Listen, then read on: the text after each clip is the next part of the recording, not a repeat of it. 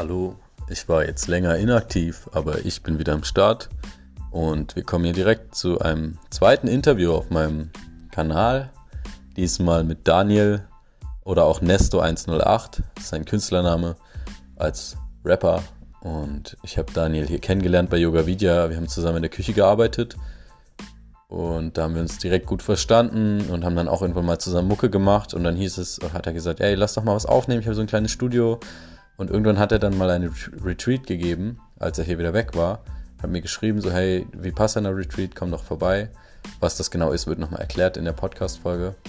Und dann habe ich ihn besucht und wir haben uns auch wieder eine richtig Zeit, geile Zeit gemacht und hatten dann halt auch ganz am Ende des Retreats, wo wir viel meditiert haben, haben wir uns einen Tag im Studio eingeschlossen, haben aufgenommen, aufgenommen, aufgenommen ohne Ende. Lieder oder auch so Projekte und halt auch eben diesen Podcast.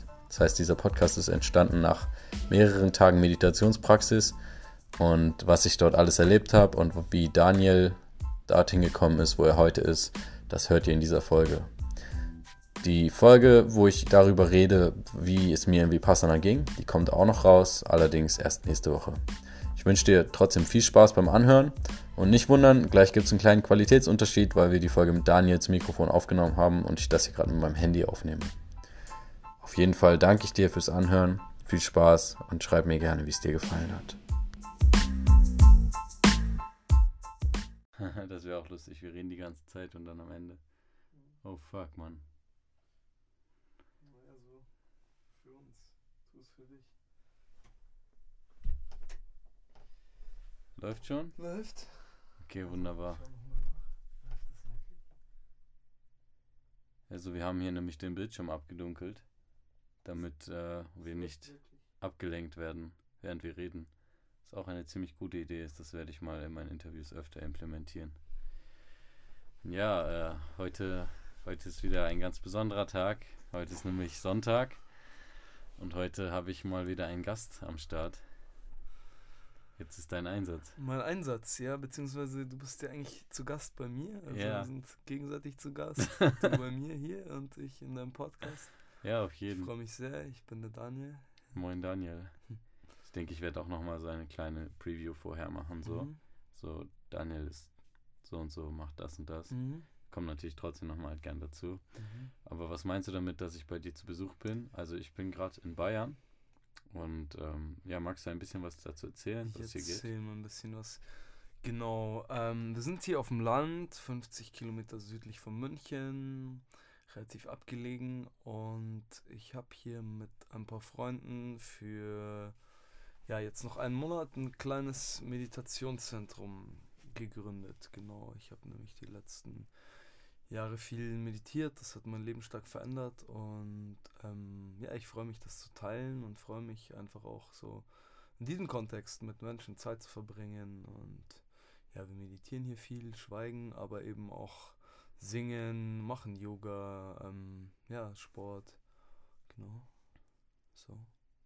Ja, ist auf jeden Fall eine sehr krasse Erfahrung hier zu sein. Also für alle, ähm, die das Wort Vipassana kennen, es ist so ähnlich wie das, nur nicht ganz so hardcore. Für die, die es nicht kennen, magst du das vielleicht mal erklären? Du hast es ja auch schon mal gemacht. Mhm. Was das ist quasi. Genau. Also, Vipassana eigentlich ähm, bedeutet Einsicht oder klar sehen. Und ähm, bekannt aus dem Kontext eben, es ist eine Technik, eine buddhistische Meditationstechnik aus dem Theravada-Buddhismus, also diesem ursprünglichen Buddhismus, der vor allem in Thailand und Burma noch praktiziert wird. Und da gibt es eben die sogenannten Retreats. Retreat heißt ja auch sowas wie Rückzug oder Einkehr, Zuflucht. Und bei solchen Retreats normalerweise, ja, also viele gehen zehn Tage, es gibt aber auch längere. Da gibt man eben am Anfang sein Handy ab, auch nimmt auch keine Bücher mit, eigentlich auch nichts zu schreiben, wobei ich mich da nicht immer dran gehalten habe. Oder es wird auch unterschiedlich damit umgegangen. Auf jeden Fall wird dann geschwiegen die ganze Zeit. Und es wird immer um 4 Uhr aufgestanden, bis 10 Uhr abends ist das Programm. Es ist immer ein bisschen anders, aber eben das ist so der Rahmen, der eigentlich überall gleich ist. Ja, und dann werden eben viele, viele Stunden am Tag meditiert. Es gibt dann normalerweise zwei Mahlzeiten, eine in der Früh und eine nochmal am Mittag. Ähm, ja, und sonst variiert das. Bei manchen gibt es ein bisschen Yoga aber, oder Vorträge ähm, oder Gespräche mit Lehrern, bei anderen eigentlich sonst weiter kein Programm. Genau. Und hier ist es ein bisschen anders, was wir machen. Ähm, so, es ist sowohl ein Ort der Einkehr hier und der Selbstbegegnung, als auch ein Ort des Miteinanders, wo, wo sich verschiedene Menschen einfach auch begegnen und auch das sehr interessant und sehr fordernd. So, es ist auch manchmal gar nicht so leicht zu wechseln, so von diesem, von dieser Selbstbetrachtung in, in das in Beziehung gehen. Und bei uns ist eben so, wir fangen nicht um vier an, wir fangen erst um sechs an, dann singen wir und dann gibt es lange Yoga, ähm, entweder eine eigene Praxis oder eben eine Yogastunde, so wie hier sind Yogalehrer oder auch viele der Gäste sind selbst Yogalehrer. Ja, und dann ähm, gibt es zwei lange Meditationseinheiten und da wird eben geschwiegen die ganze Zeit bis zum Mittag und bei uns gibt es eben kein Frühstück. Ähm, es ist so eine Mischung auch ein bisschen hier vom Alltag von eher so einem Yoga geprägten und dem Vipassana Retreat geprägten. Genau, und dann jeder hilft ein bisschen mit im Haus, so eine halbe Stunde, Stunde am Tag. Gibt es im Mittagessen, am Nachmittag nochmal zwei Einheiten und dann ja nochmal ein bisschen frei. Ähm, oder wer halt möchte, nochmal Yoga oder Sport oder sowas. Ja, und am Abend singen wir dann wieder zusammen. Oder musizieren oder auch mal was vorlesen. Genau, und dazwischen ist halt Zeit, mittags sich zu unterhalten oder ja, spazieren zu gehen. Ähm, und am Abend auch so. Und es ist halt interessant natürlich, wenn, wenn man so zusammenlebt in einem Haus und auf einmal sind da sieben, acht, neun, zehn Leute, die sich nur für ein paar Tage da sind oder Leute kommen und gehen und es ist irgendwie schön, sich in diesem Kontext zu begegnen, dass man zusammen geschwiegen hat, ähm, ja, und dann, dann miteinander zu sprechen. Ja, ja also schön erklärt auf jeden Fall. Ähm, ich finde es auf jeden Fall eine sehr krasse Erfahrung hier und ich denke, ich werde dazu auch nochmal eine ganz eigene Episode aufnehmen, was sich da so getan hat in mir. Also es sind ja jetzt auch klassisch soll man hier eigentlich drei Tage bleiben, mindestens, ne? Hast du ja gesagt. Also ja, ich habe gesagt, mindestens drei Tage, weil ich muss ja immer die Technik erklären, es dauert, das ganze Haus zeigen, Leute sich eingewöhnen. Aber ich sag, so wenn du in einen Prozess gehen willst, eigentlich sind so sieben bis zehn Tage oder auch gerne länger sind ja. eigentlich gut. Genau. Ja, ja, genau, also mindestens drei Tage. Ja, genau, so. also natürlich gibt es Ausnahmen, aber so vom ja. Aufwand her und doch, und bei mir doch eine Umstellung. Bei mir ist es jetzt halt relativ hm, kurzfristig entstanden, die Entscheidung. Eigentlich wollte ich zu so einem Wim Hof Eisbadenseminar gehen, aber dann sind alle Leute abgesprungen und dann sind wir irgendwie wieder in Kontakt mhm. gekommen und dann war das so, du warst ja auch schon mal bei Yoga Vidya mit, hast die mhm. Yogalehrerausbildung gemacht, da habe ich dich dann auch kennengelernt in der mhm. Küche und dann meinten wir schon so, ey, lass mal irgendwann chillen, so, ja, safe, wie das immer so ist, aber wir haben es halt wirklich gemacht, wir haben halt wirklich gesagt, okay, wir machen jetzt und ähm, genau, heute ist auch schon mein letzter Tag hier, morgen, morgen schon wieder die Abreise und es ist wirklich krass, also ich kann das nur ans Herz legen, wer Lust hat, wirklich ähm, mal in die Tiefe zu gehen oder sich auch mit Meditation zu beschäftigen, weil das für mich auch eine Riesenbaustelle ist. Also Yoga praktiziere ich gerne, Meditation ist für mich noch so ein hm. kleiner Dorn im Auge, aber es ist hier auf jeden Fall schon mal äh, eine ziemlich coole Technik, die hier auch praktiziert wird und dieses Miteinander, das ist, das macht was mit einem. Das ist hm. schon krass hier. Also es ist wirklich eine, eine geile Erfahrung so. Ich bin sehr dankbar, dass ich hier sein darf. Ich bin sehr, sehr froh, dass du da bist, mein Lieber. Große Bereicherung beim Gitarre spielen. Vielen Dank, ja, vielen Dank. Singen und gute Energie, schöne Yoga-Stunden. Ja, danke, ja. Schön. Sagt's niemandem, ich bin ja noch kein Yogalehrer, aber ja. ich habe hier schon ein, zwei Yogastunden ja, gegeben. Darf man auch ohne Ausbildung. Ja. Tätowierer. Genau. Darf ja auch jeder. Ja, stimmt, ähm, stimmt. Gibt es ein paar Berufe. Friseur auch, aber es eine Ausbildung gibt. Ja. Oder hier der Texter, habe ich auch gelernt jetzt, hier, was der. Sven gemacht hat. Mhm. Ja, nee, aber cool. Und auch dazu, also wir haben jetzt auch die Tage einen Song zusammen aufgenommen. Mhm. Ähm, der Daniel ist nämlich gleichzeitig auch Rapper. Mhm. Magst du dazu vielleicht noch was ja, dazu erzählen? Ja, sehr gerne. Also, ja, früher so, also ich bin jetzt 33, so vor 20 Jahren war ich geflasht halt von diesem Rap, ähm, Tupac, Mob Deep, Wu-Tang und so weiter. Und dann haben wir auch so rumgefreestylt und so Graffiti gemalt und dann, ja, ist das aber zum Glück ähm, da so ein bisschen rumprobiert, rumgesponnen, aber es ist dann so mitgewachsen, so wie ich mich selber entwickelt habe und ich habe dann eben auch angefangen, Beats zu machen, am Computer Texte zu schreiben, aber auch immer wieder Pausen gemacht und, und mich da nicht, nicht zu sehr mit identifiziert. Es ist aber irgendwie immer da geblieben, so, weil das Texten ist für mich irgendwie, ich habe das immer auf so eine sehr analytische Weise gemacht. Also für mich war das früher Freestyle, aber nicht so richtig in Trance gekommen, auch früher so auf der Bühne halt damals gewesen und, und mich so total reingesteigert oder zu Hause. Das war wie Therapie, da habe ich mein ganzes Leben rausgeschüttet. Und am Anfang ist es irgendwie komisch und auf einmal reimt sich alles und macht Sinn und so und dann irgendwie wieder gelassen und dann kam das aber durch diese ganzen Einsichten und so auf meinem Weg, weil ich halt auch irgendwie viel schreibe und, und viel gelesen habe und gereist und das dann sozusagen, um mein Leben zu verarbeiten, auch die Kindheit aufzuarbeiten, alles Mögliche, so, so ein Spiegel und auch so ein Selbstmotivator ist so das Texten und auf der anderen Seite dieses Beats machen sind halt auch so Welten, da kann man so wie so Landschaften malen aus Ton, so, so einfach so Soundflächen gestalten und ähm, ja, und ja, ich glaube, also was, was ich versuche, ist halt auf jeden Fall Musik zu machen, die das Herz berührt, die eine Tiefe hat.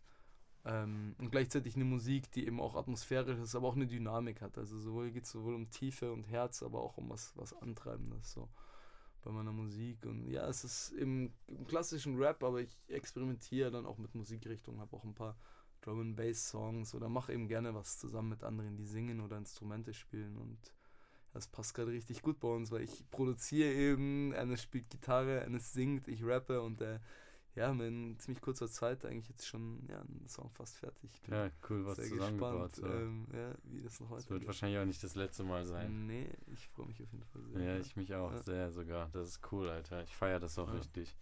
Und das, was ich halt auch so feiere, ist, du bist halt auch so ein Macher in mhm. ganz vielen verschiedenen Feldern. Also mhm. es ist jetzt nicht so, dass du nur Musik machst oder dass du nur meditierst oder so, gestern waren wir trainieren und du machst mhm. Box und dann auf mhm. einmal machst du so Movement und irgendwelche Freestyle Calisthenic Sachen an den Stangen so und das ist einfach krass anzusehen, so finde ich. Also das ist schon, du hast einen sehr großen Antrieb so und das bewundere ich auf jeden Fall. Ich Danke, mein Lieber. Ich, ich denke das gleich über dich. So. Ich denke, ja, krass, der Ennis, was macht der für Handstände?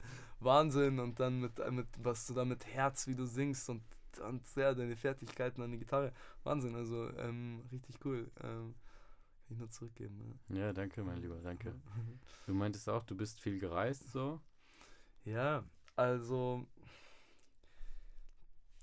bei mir gab es halt irgendwann den Punkt, das war vor ja, sieben Jahren, ziemlich genau, da ähm, ja, wollte ich, habe ich gemerkt, wenn ich so weiterlebe, dann ähm, schöpfe ich nicht mein Potenzial aus. So einfach. Ähm, es war lustig rumzuspinnen, sich auszuprobieren, aber ich habe noch mehr vor und kann mich irgendwie in meinen alten Strukturen über einen gewissen Punkt nicht rausentwickeln und auch immer so einen Fernweh gehabt, so eine Sehnsucht.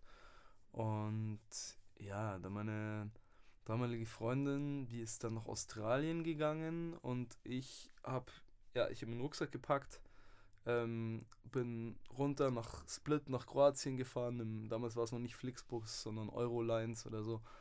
Und ja, erstmal zum Freund. Und da war natürlich wieder das gleiche High Life.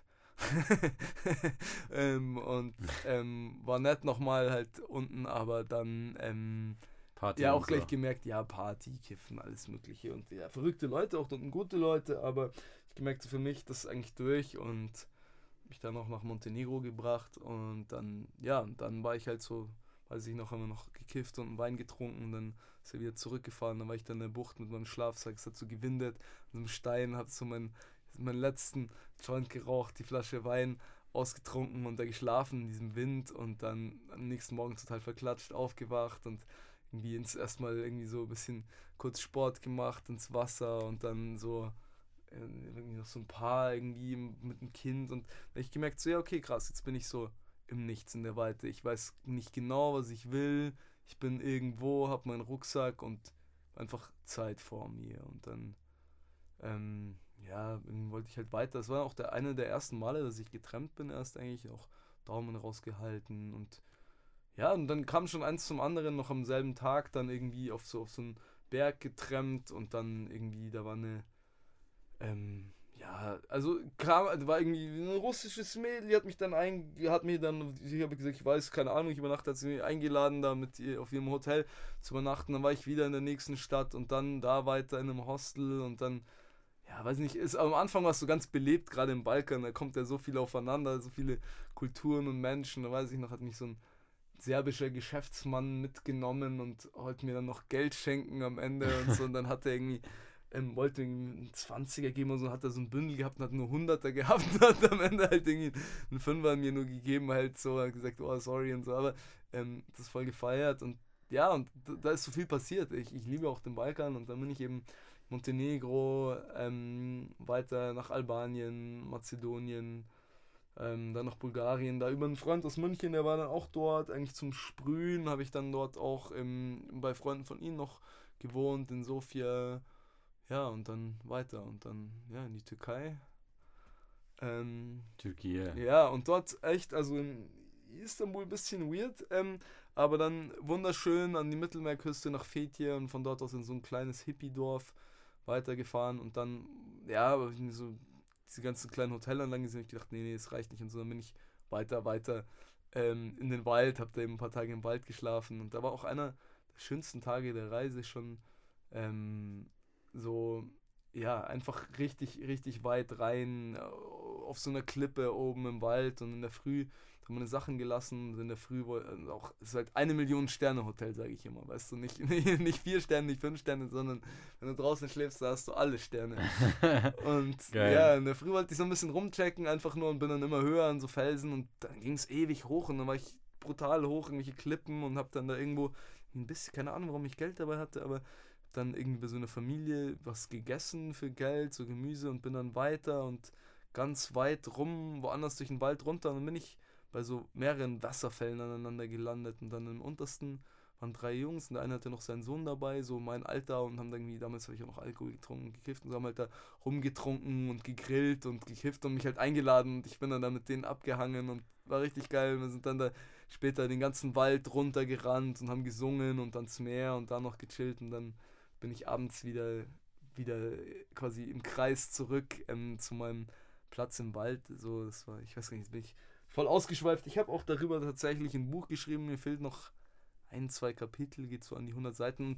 Auf jeden Fall, ja, in kurzen Worten, ich bin dann weiter durch, durch, ähm, ähm, na, sag schon, Georgien, dann nach Armenien noch, nochmal durch Georgien, im Kaukasus, dann auch nach Russland reingetrennt und ja, mir dann so meinen Weg durch Russland gemacht. Ein paar Monate lang bis Vladivostok, so, also am Pazifik, so ist das östlichste Ende von Russland.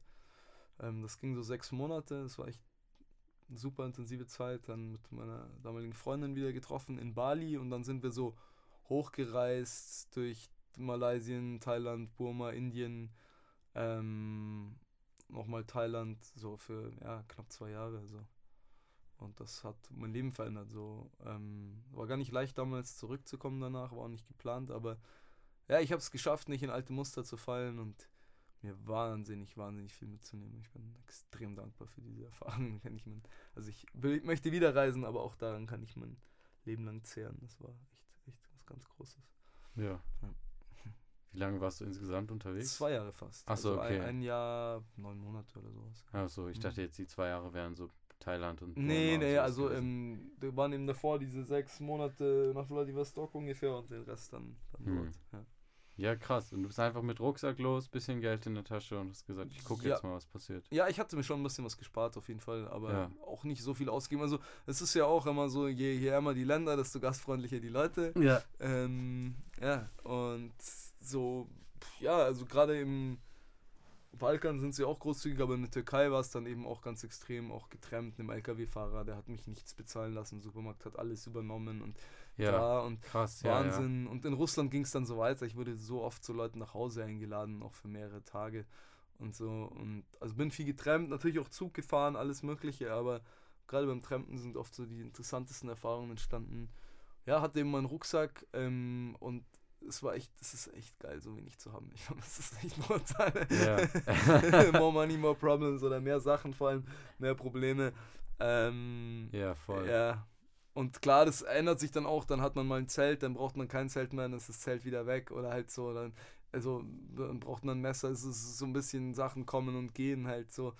Ähm, aber es ist auch okay und ja, waren so unterwegs. Und ja, wusste oft selber nicht, also manche Leute sind ja so, ja, ich will dann da und da das erleben und diese, diese Tour gehen oder so. Bei mir war das alles sehr spontan, ich habe mich da sehr treiben lassen, auch auch von Leuten einfach so, oder bin dann eher in der, dieser Stadt gefällt es mir, hier bleibe ich einfach, oder ich, ich bin einfach rumgelaufen durch die Stadt oder mit der Straßenbahn oder mit der U-Bahn zur letzten Station gefahren und da mal ein bisschen rumgelaufen. Und Und dann geguckt, wie es auch beim aussieht. Training, so dann so auch immer so Calisthenics halt, die haben sie gerade in Osteuropa sehr viel diese Turnik heißt es dort, also auch so Stangen, einfach Klimmzugstangen in den Häusern und dann halt auch da trainiert und dann auch mit Leuten ins Gespräch gekommen. Das war so eine Möglichkeit, ähm, Ja. ja, aber ja, es kommt dann zum anderen. Und es ist halt sehr intensiv. Ich glaube, es ist so eine Zeit, gerade dieses Alleinereisen, wo man von ganz intensivem Alleine sein und dann auch Zweifeln und Schwierigkeiten, Unsicherheiten dann auch und das Gefühl, isoliert zu sein, nicht zu wissen, was man will, dann zu so einem starken Wechsel, oh, voll krass, die Welt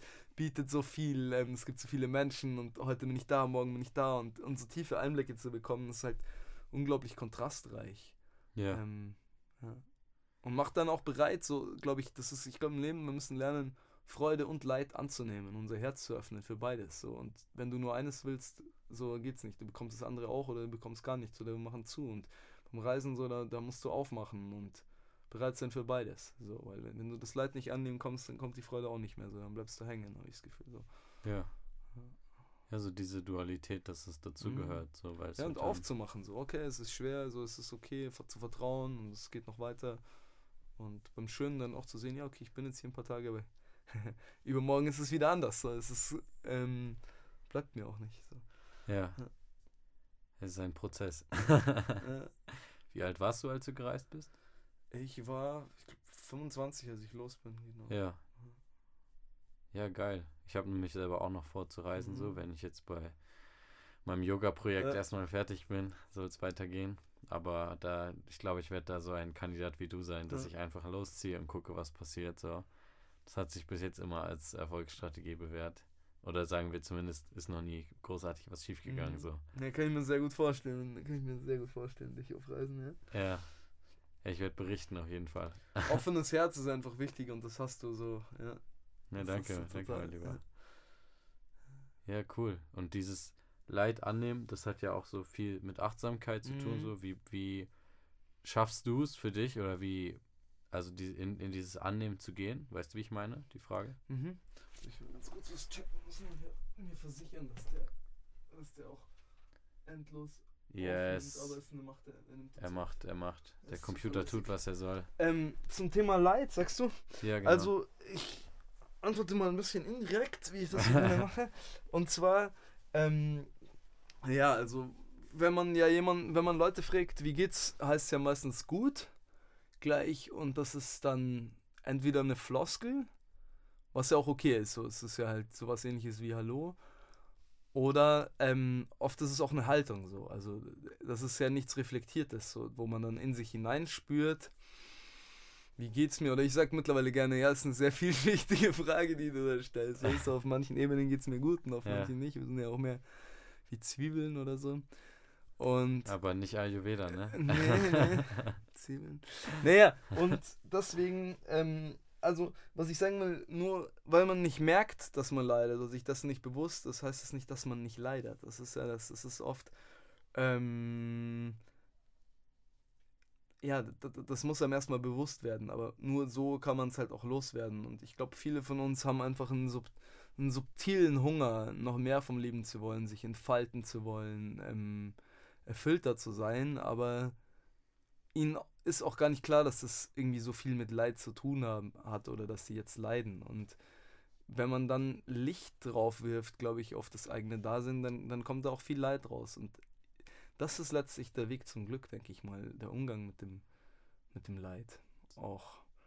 Ähm, ja, und so so ein ganz, ganz essentielles Thema. Und ich persönlich ähm, ja, ich, ich denke mal, ich habe schon immer ähm, gelernt, Gefühle, die schwache Seite sehr zu unterdrücken. So, ich habe natürlich gelitten durch mein Leben, aber das, das nicht wirklich so nicht gelernt, dass ich das lösen kann oder das, das zu leben. So, ich habe mich einfach so, ähm, ja, Kindheit war es ein bisschen problematisch und musste früh Verantwortung für mich selber übernehmen und dieses, dieses Schwachsein, ähm, das hatte da nicht so richtig Raum einfach. Und ähm, die Zähne zusammengebissen und ähm, nicht so richtig meine Kinderrolle, nicht so richtig leben können. Mhm. Und wie das dann so ist, finden sich ja diese Leute dann auch in der Jugend gerne zusammen und ähm, wieder und die coolen und das sind dann eigentlich oft die, die halt eigentlich Komplexe haben und halt ähm, besondere Seiten von sich zur Schau stellen wollen oder für irgendwas weglaufen. Und rückblickend war das auch alles so bei mir und meinen Freunden. Ähm, und ja, ich meine, ähm, ich habe angefangen dann mit 15 zu kiffen jeden Tag für lange und ähm, Mhm. ja, hab das, hab das, das verklärt ja auch dazu. Kann natürlich auch irgendwie eine interessante Schlüsselerfahrung sein, aber es verklärt schon so ein Dauerkonsum auch den Arg, Zugang nochmal zu den ja. eigenen Gefühlen. Und ich habe das eben auch davor nie richtig gelernt gehabt. Und ähm, ja, also für mich war das dann vor allem später in der Meditation. Also erst hatte ich andere interessante Erfahrungen in der Meditation, aber für mich ist es so auch der Schlüssel zu meinen Gefühlen geworden. Mm, Und da zu lernen, einfach das frei fließen zu lassen. Mm, Und das ist, muss ich sagen, das ist echt, echt interessant, weil es ist, auch wenn das Wissen da ist, das ist die eine Ebene, wie man es haben möchte, aber das dauert, bis sich so, so solche emotionalen Prozesse einpendeln und, und sich da was tut. Das dauert Jahre. Das Ja. ist echt erstaunlich.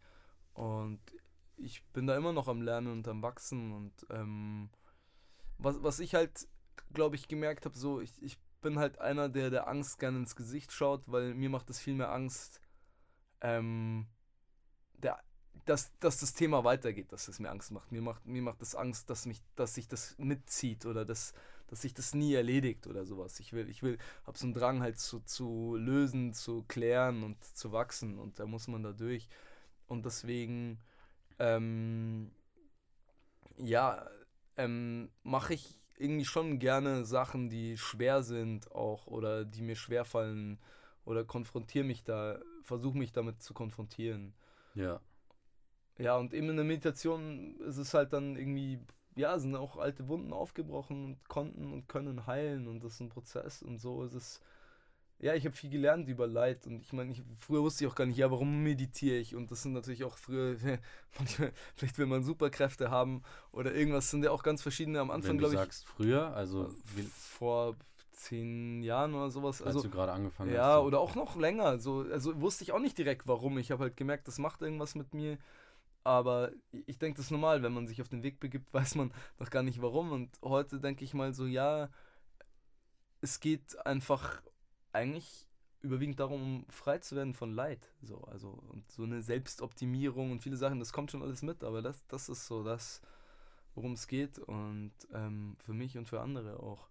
Meinst du quasi frei zu werden von seinem alten, angestauten Leid? Oder weil du meintest ja vorhin auch, es gibt nicht Leid ohne Glück. Weißt du, wie ich meinte? Das, Also Leid, also es ist immer so zu sagen, klar, ähm, ich glaube, das Angestaute weiß ich auch nicht, ob wir damals jemals fertig werden, damit jemals fertig werden oder auch ob wir je so leben werden, dass wir nicht mehr leiden, sondern es geht sozusagen, ich glaube darum, einen Raum dafür zu schaffen. Also wenn du jetzt zum Beispiel angenommen, jetzt passiert irgendwas Blödes, du tust dir weh oder hier kriegst ein SMS, bist enttäuscht oder es kommt irgendwas hoch und dann bist du völlig überfordert. Entweder du musst es gleich unterdrücken oder kommst halt in, in irgendwelche Verhaltensmuster rein, wirst getriggert und, und hast dann keinen Brauchst Raum, das zu verarbeiten. Ja, oder so. oder, oder genau, oder bist sauer, projizierst es auf andere. Das ist halt blöd dann so und, und führt zu noch mehr Leid und halt sich zu lernen, sich selber einen Raum zu bieten, so das anzunehmen, zu lernen, dieses Gefühl zu erkennen und anzunehmen und da sein zu lassen, aber sich auch nicht davon völlig aus der Bahn bringen zu lassen. Und dass man selber so, ein- so, so ein weiter, großer, weiter Raum wird, der einfach bereit ist für das, was da ist und für das, was kommt. So. Mhm. Ähm, das ist, denke ich mal, so in die Richtung, wie ich es mir wünsche und auch, auch ein Stück weit das geworden ist. So. Also ich kann für mich sagen, ich finde es, also ich mache es noch nicht so lange, immer mal wieder so on-off meditiert Mhm. so. Damals gar keinen Plan gehabt, so ein paar geführte Meditationen Mhm. gemacht, aber auch nie so den Sinn verstanden davon, Mhm. sondern immer nur so, okay, die Leute sagen, es ist gut zu meditieren, also probiere ich das jetzt mal. Und jetzt, seitdem ich bei Yoga Vidya bin, versuche ich schon regelmäßig zumindest zu meditieren, um mir Mhm. so eine eigene Praxis aufzubauen. Mm, Das gibt da so ein Zitat, das kennst du auch wahrscheinlich. Äh, wenn du sagst, du bist zu gestresst, um zu meditieren, dann sagt, ist es wie, als würdest du sagen, ich bin zu dreckig, um, um Mich zu duschen zu waschen, gehen, ja. um mich zu waschen. Würdest du sagen, also es wäre gut für jeden zu meditieren so? Oder kann, würdest du es jedem Ähm, empfehlen können? Ähm, jedem muss man eh mal aufpassen. Ich meine, Ja, okay. in ja. welchem Ausmaß so? Also fünf Minuten würde ich jedem empfehlen, ein Vipassana Retreat und irgendwie über 100 Stunden meditiert. Ähm, das würde ich nicht jedem zu jeder Zeit empfehlen. Ähm, prinzipiell ähm, gibt es viele Wege, sich zu entwickeln. Und es ist nämlich auch so, nur weil ich jetzt meditiere, heißt es nicht, dass ähm, ich 100% ehrlich zu mir selber bin oder alle Chancen im Leben ergreife. Es kann auch jemand nicht meditieren so.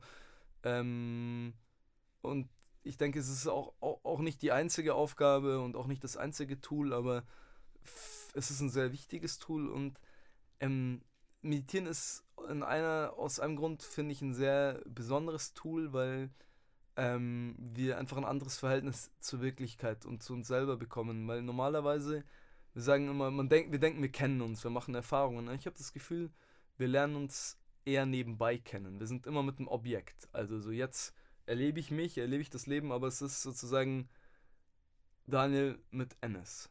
Und vorhin ist es Daniel beim Essen. Und sozusagen mein Geist ist eigentlich mit was anderem beschäftigt. Und selbst wenn ich auf den Berg gehen will, bin ich mir zwar schon mehr ausgesetzt, aber dann bin ich auch fokussiert auf den Berg und lasse meine Gedanken schleifen. Und so ist es halt im Leben die ganze Zeit sozusagen. Und diesen direkten Selbstkontakt, den vermeiden wir meist. Ähm, ob das ein Phänomen der heutigen Zeit ist oder was Natürliches ist, weiß ich nicht. Auf jeden Fall vermeiden wir den. Fernsehen, Handy. Ja, es ist immer, lesen. ja, aber auch so, es ist nebenbei. Wir, wir haben immer eine Absicht im, im Außen sozusagen. Und wenn man jetzt, wenn du jetzt meditierst, dann machst du die Augen zu und dann ist es nicht eines mit dies, eines mit das, sondern dann ist es eines mit eines. Es ist sozusagen wie im Quadrat, hoch zwei, le- erlebst du deinen Geist, weißt Ja. du, so. puh.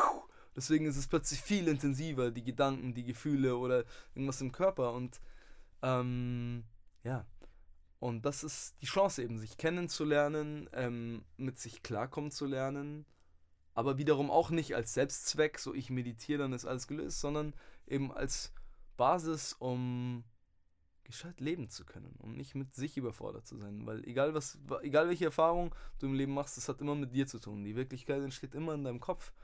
Und wenn da eine gute Basis ist, eine offene Basis, eine stabile Basis, eine klare Basis, dann, können, dann sind wir auch bereit, uns an den Erfahrungen bereichern zu lassen. So. Und deswegen würde ich sagen, ja, es ist ein sehr, sehr mächtiges Tool, auf jeden Fall.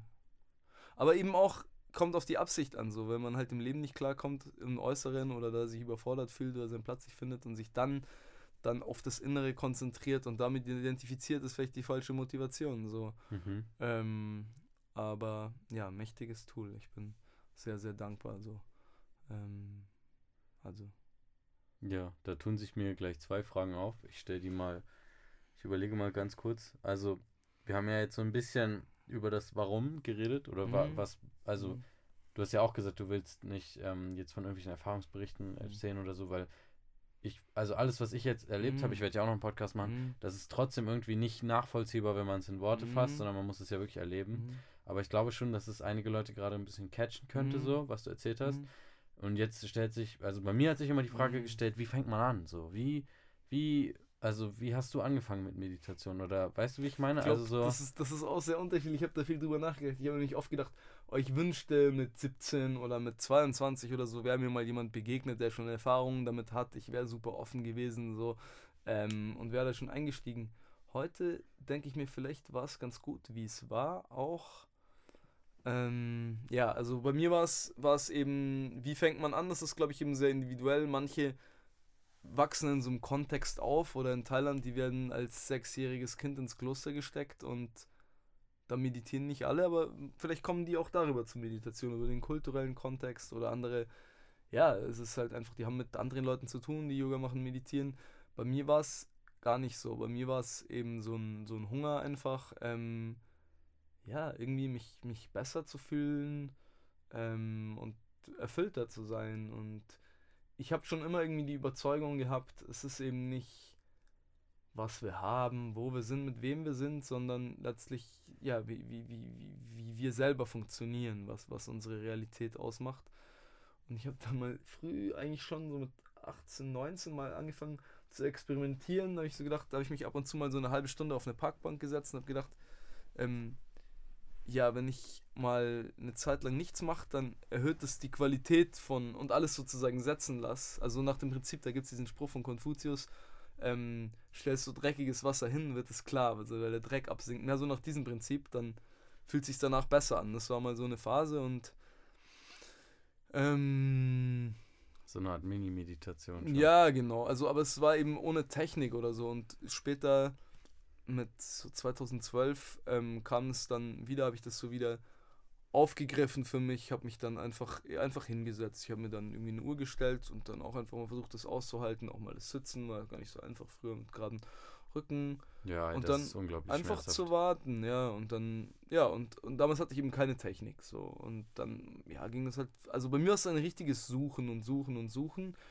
ähm, Bücher, dann irgendwann Bücher, nach Büchern praktiziert, bis ich dann eben auf der Reise auch zu irgendwie Passenden Retreats gekommen bin. Und deswegen glaube ich, mir hat es geholfen, dass es so lange gedauert hat, weil ich manche Sachen jetzt sehr klar für mich, für mich selber weiß. Ich brauche da niemanden, der mich bestätigt und auch dann eine gewisse Stabilität habe auf meinem spirituellen Pfad. Also ich bin dann, natürlich bin ich auch abhängig von meiner Umgebung, aber da hat sich eine starke Kontinuität rausgebildet, eine, eine Disziplin und, und eine Überzeugung, ein Vertrauen da rein und eine Sicherheit, ähm, dass ich vielleicht nicht gehabt hätte. Wenn ich vielleicht damals jemand gehabt hätte, der mir das gezeigt hätte, dann hätte ich das eine Weile gemacht, wie eine Sportart oder irgendwas und dann wäre dann wieder abgekommen oder irgendwas, keine Ahnung und ähm, wie das so ist jetzt, im Leben, ne? Ja, und jetzt war es ganz gut so, so wie es war letztlich. Aber bei mir, wie fängt man damit an? Eben, bei mir hat es ähm, ich wusste es auch nicht und habe einfach, hab's einfach versucht. So.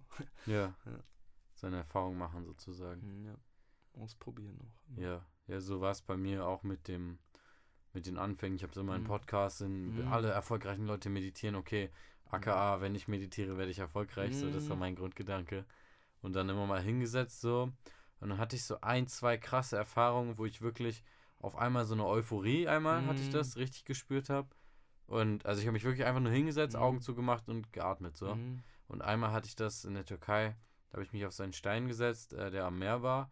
Und da sind die ganze Zeit die Wellen gegen gescheppert so. Mhm. Und die ganze Zeit das Meeresrauschen und dieses Geräusch von den Wellen. Und da hatte ich dann auch so ein richtiges, weiß ich nicht, das ist so schwer zu beschreiben, aber da war ich einfach zufrieden, Alter. Da war mhm. ich einfach zufrieden dann. Das ist schon, schon geil. Und jetzt, ähm, ich habe mir auch so ein Buch geholt, da steht das auch drin, dass man dass es Anfängern oft passiert, dass man diese krassen Erfahrungen macht und dann jagt man den hinterher und denkt sich die ganze Zeit, okay, ich hatte das mal, wenn ich mich jetzt, wie so ein Junkie, der sein erstes klar, High wieder sucht, so, warum habe ich das jetzt nicht mehr so? Aber ich glaube, so wie mit allem so, es gibt so gute und so schlechte Tage einfach und wichtig ist einfach das Erscheinen so, dass man immer wieder auftaucht zum Training oder mhm. zur Meditation oder was auch immer und das halt macht. Also ich kann nur sagen, ich werde das auf jeden Fall weiter praktizieren. Und auch, wie gesagt, die Technik, die ich hier gelernt habe, so ist schon, ähm, ja, ist auch, es mhm. ist was auf jeden Fall. Das kann was, Alter. Das, das kann was. Ja, interessanter Punkt, den du, den du gerade angesprochen hast mit diesen Erfahrungen. Eben, ähm, ja, also es ist, es ist schwer jetzt über die Erfahrungen im Einzelnen zu sprechen. Das ist ja oft echt jenseits von dem, was sich mit Worten so beschreiben lässt. Und auch sehr individuell, aber es ist eben oft so, klar, wir beginnen damit, ähm, und bei mir war es eben auch so, ich habe eben sehr starke, sehr erfüllende, sehr besondere Erfahrungen gemacht und dann war so das Meditieren auch das Highlight meinem, von meinem Tag und, das, und auch quasi so ein Selbstzweck. Also mir ging es um das Meditieren. Ähm, genau, und tolle, intensive, bahnbrechende Erfahrungen gemacht und dann, ähm, worüber ich jetzt sehr dankbar bin, es hat sich dann irgendwann gedreht und dann habe ich angefangen, ähm, sehr, sehr schmerzhafte Erfahrungen zu machen. Ähm, sehr, sehr schmerzhafte Erfahrungen und war da auch so ein bisschen verloren drin. Und dann habe ich wieder angefangen, auch mehr zu sehen. Ich habe das beibehalten, das Training, weil ich gefühlt habe, einerseits ist da mein Schmerz, andererseits ist es auch der beste Weg, ihn zu regulieren, zu kompensieren, ähm, ihn loszuwerden. Ähm, habe aber auch wieder gemerkt, okay, es ist nicht das einzige Ziel im Leben oder habe auch wieder andere Sachen gesucht, versucht sozusagen mehr Freude zu schöpfen aus, aus normalen Aktivitäten und ähm, ja, und jetzt hat sich das mittlerweile irgendwie so eingependelt, dass ich halt sage, ähm, also jetzt meditiere ich zum Glück gar nicht mehr für die Meditationserfahrung an sich, sondern das ist ein Training fürs Leben. So, es ist, wie gesagt, so immer hier mein mein Lieblingsvergleich äh, mit dem Zähneputzen. Ich meine, wer putzt denn Zähne, weil Zähneputzen so geil ist? Oder was? wer repariert sein Fahrrad, weil es Fahrrad reparieren so geil ist? Ähm, Ja. so, das machst du halt, weil wenn dein Fahrrad nicht fährt, ist halt scheiße. Und wenn du, wenn du halt, und so ist es mit den Zähneputzen, putzt halt, damit du halt einfach da bist, damit du frisch bist. Und so sehe ich das auch mit dem Meditieren. So, das Meditieren ist nicht kein Selbstzweck, es geht nicht darum, irgendwie dann total abgespaced, irgendwie high zu sein oder sonst irgendwas, sondern das ist einfach eine coole Basis, um klarzukommen, ähm, um mit sich selber Frieden zu schließen, um bereit zu sein fürs Leben.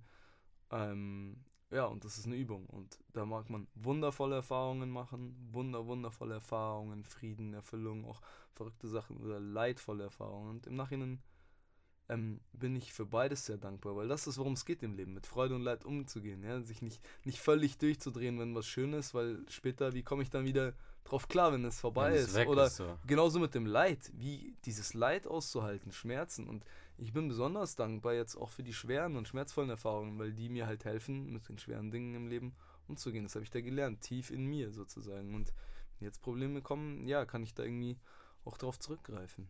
Und deswegen ist ja auch immer dieses so, genau, lass die Erfahrung los, es ist egal. So, es geht darum, darum, dass, dass du dabei wächst. So. Sind, sind alle wertvoll und sind alle wieder weg. Gehört alles dazu, die Aufs Ja. und Ups. Ja, und es hat alles, es hat alles seinen Wert, genau. Aber ich brauchte eben auch, ich brauchte auch so einen richtigen, meine, meine, also so richtig, ja, eine Klatsche, dass ich halt, ähm, ja, dass ich diese, diese schlechte Erfahrungen machen, war eben für mich, also schmerzhafte Erfahrungen war so wichtig, dass ich eben rauskomme von diesem Film, dass ich mich mit der Meditation irgendwie wie wegflashe und, und da meine kleine Blase kriege und vor dem Rest der Welt so ein bisschen vielleicht verstecken würde oder so. Also, Ja. das ist besonders dankbar. Ja, also ich finde, dass das auf jeden Fall nochmal gut zusammengefasst. Ähm, ich glaube, es ist schon so langsam die Abrundung Mhm. hier. Äh, Ich habe noch so eine Frage. Ich will- ich möchte mir das so einführen, so immer so am, zum Schluss eine Mhm. Frage zu stellen. So, was war so die beste Entscheidung in deinem Leben? Wenn du jetzt so überlegst, was fällt dir als erstes ein? Ja, es kann sein, dass es diese Reise war. Die, die auf die dass Reise ich zu gehen. gegangen bin. Ja. Weil so, ich wäre nicht rausgekommen aus den Strukturen. Ich habe mich da entwickelt, so gut ich konnte, aber so, wir sind auch Produkt unserer Umgebung oder wenn wir uns entwickeln wollen, dann müssen wir für die richtigen Umstände sorgen. So und also wie gesagt, so sage ich mal, unter Kriminellen bleibt keiner heilig und, und so weiter halt. Und ähm, ja, und das, das, das hat das Tor aufgemacht. Einfach. Haben dir vielleicht auch viele so gesagt, so mach das nicht oder so, oder? Mit so einem Backpack? Ich weiß gar nicht, ähm, kann ich gar nicht sagen. Hat auf jeden, ich kenne auf jeden Fall niemanden, der das gemacht hat. Also jetzt Ja. lerne ich Leute kennen oder dann unterwegs lerne ich Leute Ja. kennen. Aber das ist immer auch so wichtig, so man, man zieht seine Spezies dann schon wieder an. Also wenn du halt, wenn man in irgendeiner Lebenssituation ist, wo man irgendwie einen keiner verstehen kann ähm, oder alle entgegenreden oder sowas, dann ist es höchste Zeit, das eigene Ding durchzuziehen. Und da muss man auch vertrauen und warten und geduldig sein können und irgendwann kommt das alles wunderbar zurück. Ja, geil. Geil, Amen, Amen. Amen, 100% unterschrieben. Geil. Ja, wenn die Leute Bock auf mehr haben, wo können die Mhm. dich finden? Also, ihr könnt mich finden. Ich habe eine Website, da ist gar nicht so viel los, leider, aber vielleicht ist es jetzt mal wieder ein kleiner Ansporn. Also, Nesto, N-E-S-T-O 108.com. Ähm, oder, ähm, also am meisten gibt es auf Instagram. Ähm, ja, auch, also Instagram ähm, Nesto-108. Genau. Sonst findet ihr meine Musik auf Spotify, auch unter Nesto 108 oder auch auf YouTube Videos. Sind auch ganz interessante Videos, da habe ich mir auch viel Mühe gegeben. Genau. Ähm, Im Moment, ja. Werde ich auf jeden. Fall in die Shownotes packen. Ja, dann danke dir für das nice Gespräch, für die nice Zeit hier, mein Lieber. Danke dir fürs Kommen. Ist Ja, eine sehr große gerne. Bereicherung. Danke fürs Gespräch. Ja, Dann bis zum nächsten Mal. bis zum nächsten Mal. Ciao. Ciao, ciao. Geil, Mann. Ich sag 45 Minuten. 42, okay.